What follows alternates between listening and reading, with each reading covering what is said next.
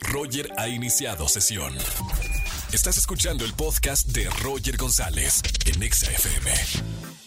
Seguimos en la estación naranja, soy Roger González. Llegó el momento de enterarnos de lo que pasó el fin de semana con los espectáculos. Como todos los lunes, mi buena consentida dorada Erika González. ¿Cómo estamos, güerita? Muy bien, Roger. Espero que tú también y toda la gente que escucha XFM. Yo soy Erika González. Es lunes espectáculos y nos vamos a arrancar con mucha música, mucho concierto y personalidades de esta misma industria musical que tanto nos encanta. Primero, Taylor Swift. Ya lo saben, exitazo en Ciudad de México con los cuatro conciertos que dio, la gente feliz, la gente muy contenta, un gran ambiente que se vivió y también muchos famosos que estuvieron y que fueron parte del 24 al 27 de agosto en Ciudad de México, convirtiendo el territorio azteca en un territorio Swifty, como se hacen llamar las fans.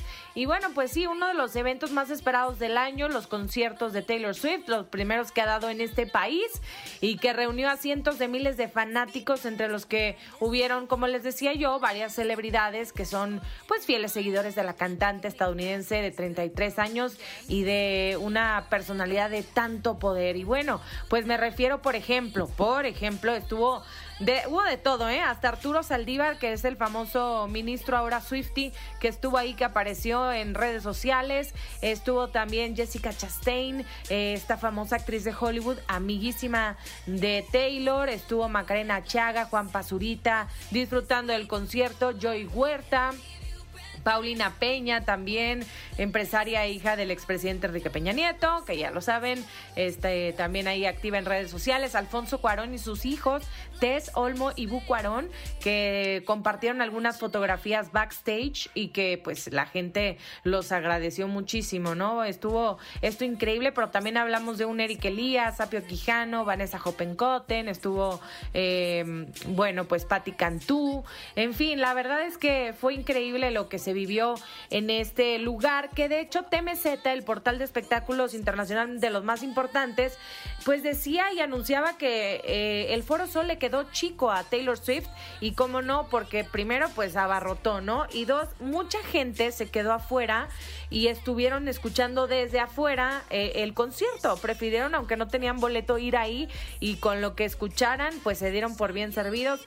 Obviamente pues había personas que no pudieron conseguir el boleto, otros que no les alcanzaba para tener este boleto porque pues sí, había de todos los precios y no precisamente eran muy baratos. Entonces, bueno, quizá con otra fecha y otra y lo hubiera llenado igualmente por lo que vimos que sucedió alrededor, pero pues ahí está, que de hecho ya a través de diferentes plataformas donde se presente, pues dicen y hablan de la derrama económica que representa el hecho de que Taylor Swift llegue a su país. Y eso es muy importante, no fue la excepción para México.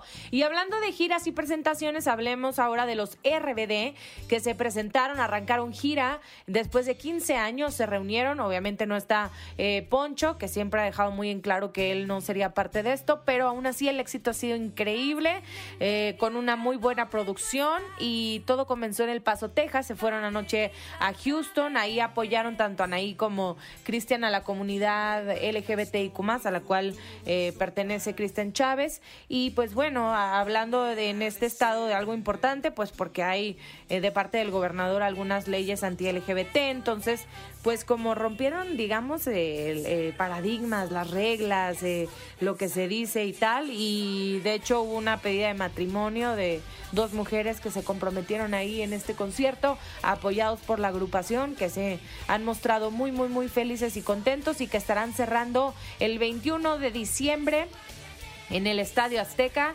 para todos los fans de México. Eso es lo que tenemos por parte de RBD. Y hablemos ahora de Edwin Cass que pues nos sorprendió al revelar que tuvo cáncer de esófago. Así es, el vocalista de Grupo Firme se eh, mostró las cicatrices que le dejó una cirugía a la que se sometió para combatir esta enfermedad. Mucho habíamos ya platicado de que si se iba, si se retiraba, este, que tomaba una pausa, que si tenía problemas, no teníamos muy claro de qué se trataba y bueno, ahora lo dice, eran temas de salud, qué bueno que ya está bien porque también comentó que se hizo estudios y está al 100, que por cierto siguen con un exitazo tremendo a donde quiera que vayan. Ahora rompieron récord en un masivo con 300 mil personas eh, en la Feria Nacional Potosina. Eso se veía espectacular.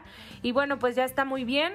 Veremos si entonces, ahora que ya está bien, continúa con la agenda de trabajo o se la va a llevar más leve, como dicen comúnmente. Pero bueno, aquí los espectáculos. Yo soy Erika González. Síganme en todas mis redes, arroba Eri González. Y el próximo lunes estoy de regreso. Roger, regresamos contigo. Gracias, Güera, por toda la información de espectáculos. Hasta el próximo lunes.